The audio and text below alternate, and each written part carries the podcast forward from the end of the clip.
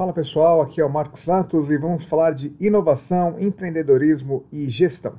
Uh, tem um estudo que saiu nos Estados Unidos recentemente dizendo que uh, os Estados Unidos estão perdendo rapidamente a sua vantagem empreendedora. De acordo com esse estudo que foi realizado pelo Center for American Entrepreneurship e pelo Instituto Check of Real Estate da New York University, os Estados Unidos podem estar perdendo sua capacidade de vantagem competitiva como um núcleo dominante do universo de startups e venture capital.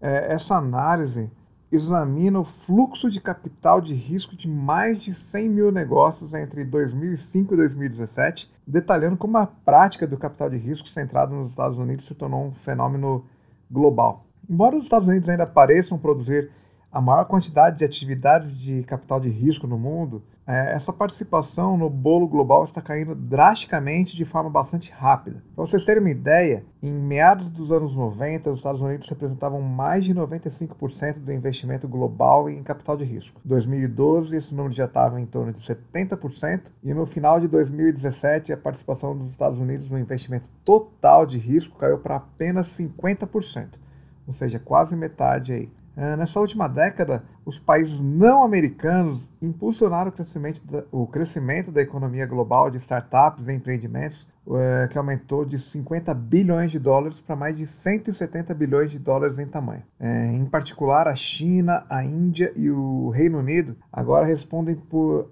aproximadamente um terço da, da contagem global de negócios de empreendimento e dólares. E isso quer dizer também aproximadamente duas a três vezes a participação detida há, há 10 anos. E, e, assim, com os dólares do Venture Capital circulando cada vez mais para modernizar cidades da, da Ásia, é, Pacífico, dólares vindo bastante indo, né, bastante para a Europa, os pesquisadores descobriram que a erosão na participação dos Estados Unidos no capital de risco está cada vez mais tendendo na, na direção errada, ou seja, esses outros players cada vez mais tendo uma participação mais efetiva, mais abrangente e dominando cada vez mais o mercado. Então, significa que há mais oportunidade fora dos Estados Unidos. Muita gente pensa que só tem o Vale do Silício, mas não, acho que tem muita oportunidade aparecendo por aí e isso faz a gente refletir, né? o que, que você tem visto aqui no Brasil? Como você, empreendedor que tem aí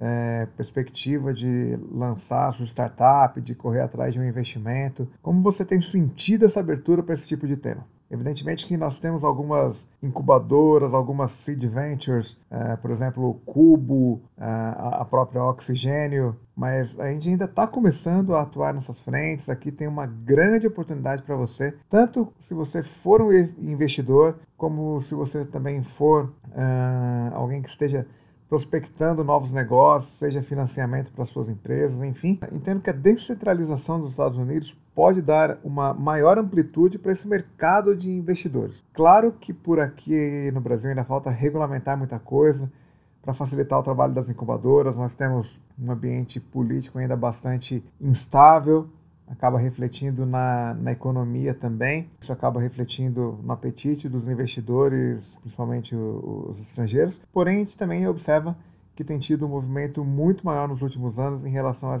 a esses itens. É, comentem por aqui, mostrem o que vocês têm tido de dificuldade, é, como que vocês têm conseguido batalhar o, o investimento de vocês. Deixem aqui as suas impressões. Por hora é isso e vamos que vamos.